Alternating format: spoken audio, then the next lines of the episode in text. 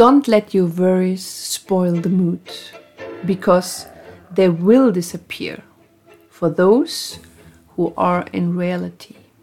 Do not expect a hand to ease the pain. You will simply disrespect him, and then it's over. That's why I'm having fun. I don't want to feel it. Do not hear the whining. That makes life bitter. I prefer not to listen at all, and then comes forgetting. Because everything helps what works best. If you are looking for comfort, you should not cry. Learn to be strong and kill regret. Smile as you lift the glass, so that the heart dances in hope of a flirtation. The smoke of its cigar, the beautiful lights, the sound of the music will make you forget. Who knows who will be at your side to enjoy yourself with all your heart? Welcome, everybody, to our episode number 60 of Around the World in 80 Tangos. And today we choose a really famous piece, El Once, in a recording of Osvaldo Fresedo from 1953. The song has in brackets, it says a divertirse, which means let's have fun. So it's number 11 Let's Have Fun.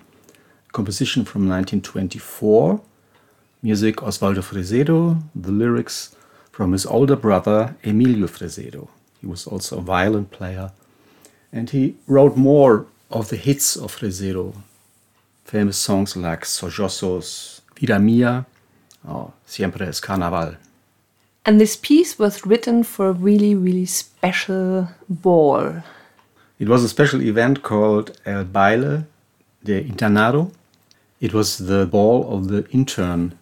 In the last year of the study of medicine, the people were supposed to get interned into a home, a house, where they had their last train in a hospital. So those were the people who made their final practice.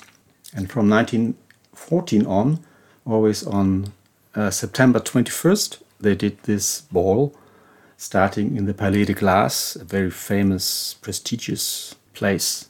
And sadly, the 11th ones was the last of these famous balls. Yeah, this ball uh, always had a strange fame because the students had a tendency to do sinister jokes.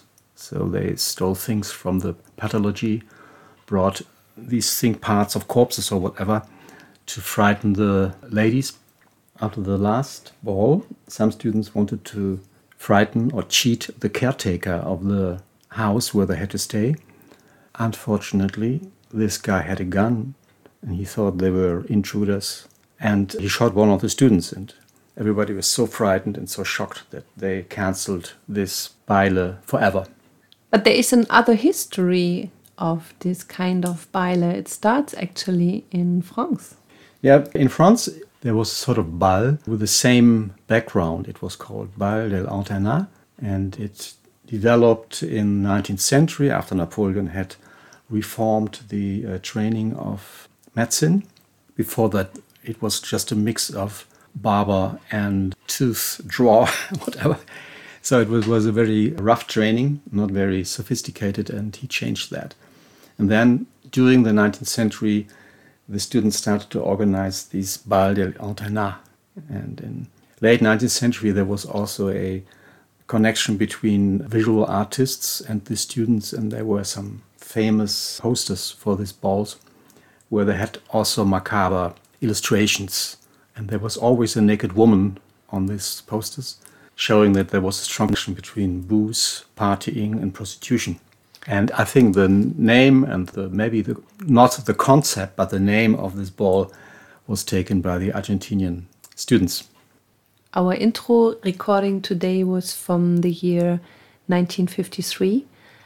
And let's listen to a recording of Osvaldo Fresedo from year 1927. It sounds quite different.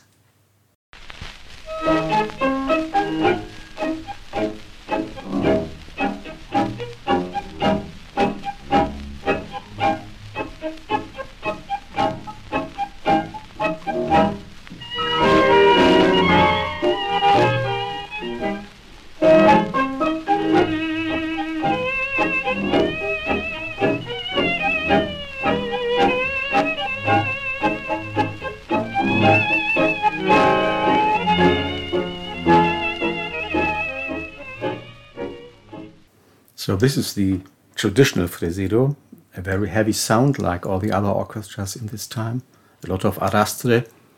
The softening of his sound, the more philharmonic sound, started to develop in the 30s, the use of vibraphone and harp. But this was still the old fresedo. Interestingly, in this time, the number of recordings was very high. This was shortly after the introduction of the electric recording technique.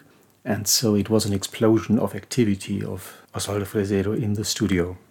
And he loved this song so much that he recorded this, I think, five times or something like Yeah. this.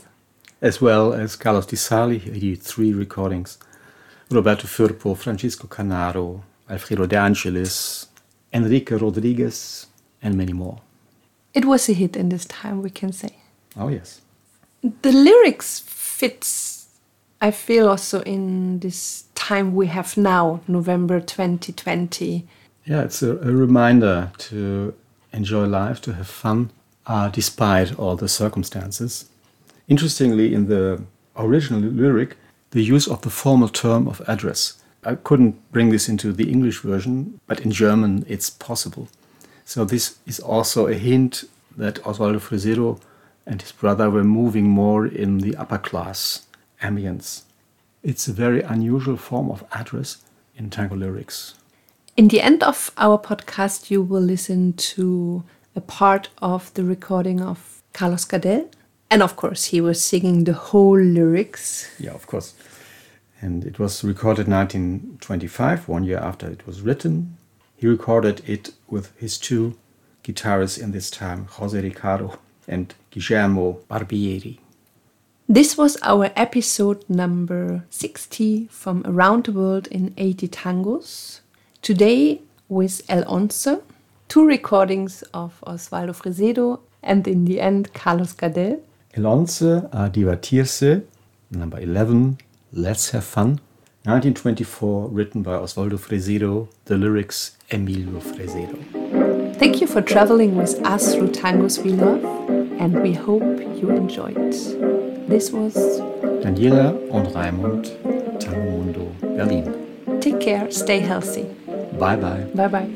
Que sus penas se vayan al viento, porque serán ajenas al que oye lo cierto. No espere que una mano le afloje el dolor, solo le dirán pobre y después todo acabo. Por eso me divierto, no quiero sentirla, no quiero oír lamentos que amarguen la vida. Prefiero que se pierdan y llegue el olvido. que